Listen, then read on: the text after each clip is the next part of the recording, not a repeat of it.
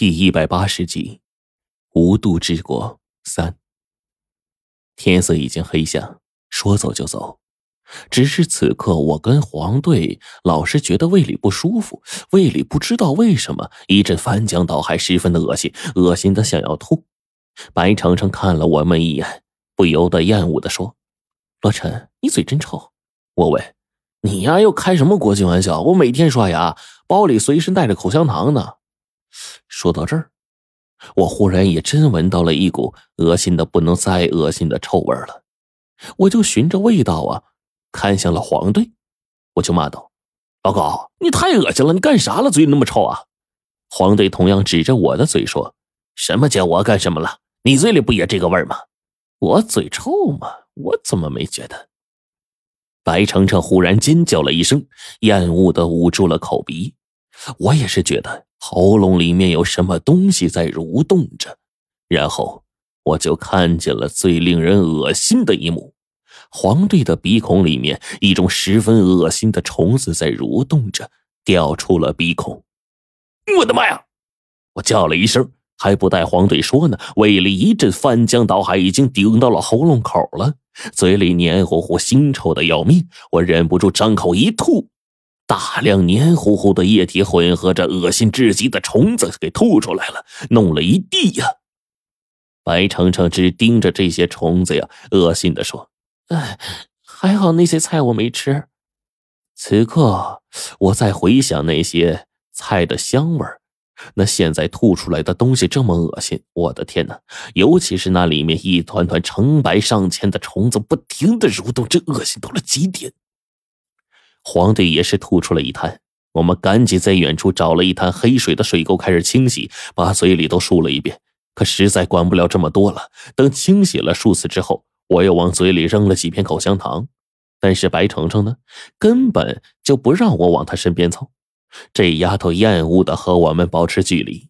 我几乎脱力了，对着黄队说：“啊，安心吃口袋里的压缩饼干吧，这个世界上……”那些越是好吃的东西就越恶心呢。看来吴教授说的是对的，这就是个充满污垢的世界呀。咱们走一步啊，每一步都得小心。我顺势打开罗盘，继续追踪着，沿着这个方向跟白程程还有黄队继续往前走。路上，我对黄队说：“那个徐芊芊或许就是突破口。”咱们并不知道徐家乡里面是干什么的，但是或许呢，能从这个徐芊芊这这那里混进去，然后得知一些秘密。黄队也是点了点头，嗯，只是呃呃，我想起了一件事儿啊，在这个世界不能轻易的吐露人语，不然会被发现。你的大伯呀，发小，可能现在已经知道咱们身份了，知道咱们是冒充的。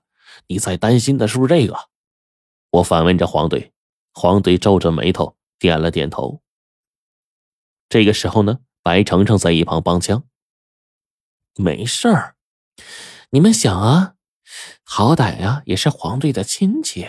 黄队见到他们激动的这会儿才反应过来，那些人啊或许还没反应过来呢。等他们明天醒过来，就算醒悟知道我们是冒充的，那大伯也不会害亲侄子吧？有道理。”那那咱还是快点走吧。我们兜里带的压缩饼干很多，按照血月和黑日的交替，我们在这个世界里已经走了十多天了。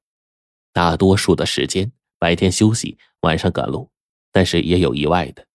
基本上啊，路上我们都坚持自己是大王的身份。我干脆说失语。黄队和白程程不懂，便很少说话。十多天的时间，说长不长，说短也不短。我们大概呀弄清楚这个世界了。这似乎是一个不大的世界。靠人用脚走的话，比如说我们最初出现的位置啊，差不多是整个世界的中部。西北部呢，也就是徐家村的位置，算是这个世界西面的尽头了。按照我们现在的脚程，用不到几天就能到了。这个黑白世界东西直径走一遍的话，也就是三十天吧，一个月左右，也算是一个缩小的地上世界了。之前我们就知道这个世界里最牛逼的叫法王，法王有很多为他办事的手下，被称作大王。再一个就是西北的徐家乡，这个地方和法王的交集很广，也很神秘。至于法王的年龄，徐家乡的结构，根本没人知道。只是每隔一定的时间，徐家乡里的哲那罗呀，就会出来玩很多人的心带回去。这个法王也是不管的。而这个世界里的东西，似乎都很怕神书和玉律。我曾经意外的得知啊。很多大王一听说神书玉律的名字，当即色变。很多平民百姓家中，在木板上也用两个人的画像，用以膜拜。这就让我越来越想不通了：神书玉律在外面守着那扇桃木大门，而里面的民众，这个世界竟然如此的害怕他们两个，这其中是有什么缘故吗？而且我一直想不通，这里明明没有阴曹地府，怎么很多死去的人会莫名其妙的到了这儿呢？三天之后，我们来到一个特殊的地方——徐家乡。我们一共走了十六天，压缩饼干都吃完了。这里的植物啊，似乎会结很多白色的果子，好像也可以吃。我们都吃过了，也没什么事儿。而此刻在前方。两个四人小队在交叉巡逻，前方的平原上，黑色的大地上长着白色的植物。远远看去，极远的位置，一栋栋黑白相间的建筑绵延向远方。地方很大，在前方不远处便有一个石碑，上面写着“徐家乡”三个大字。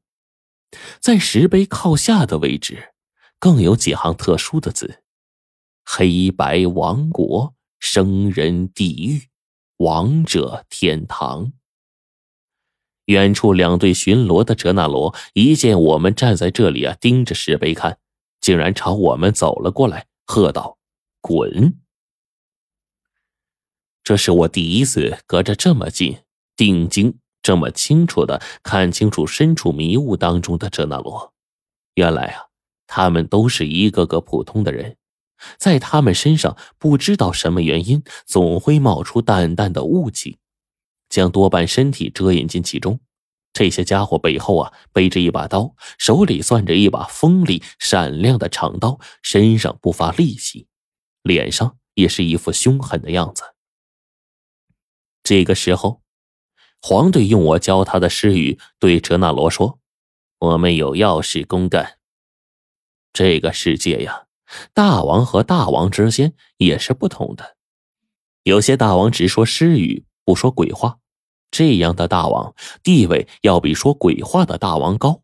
这个事儿啊，我们第一次进来的时候就有体现。当时那个赤脚大王一听我们说的是诗语，当即变得毕恭毕敬。然而这里一对小小的哲那罗，即便听到我们说的是诗语。依然喊了一句：“要我们滚，不然就杀了我们。”我心里就暗骂呀：“还真够气派的，这么牛逼呀！”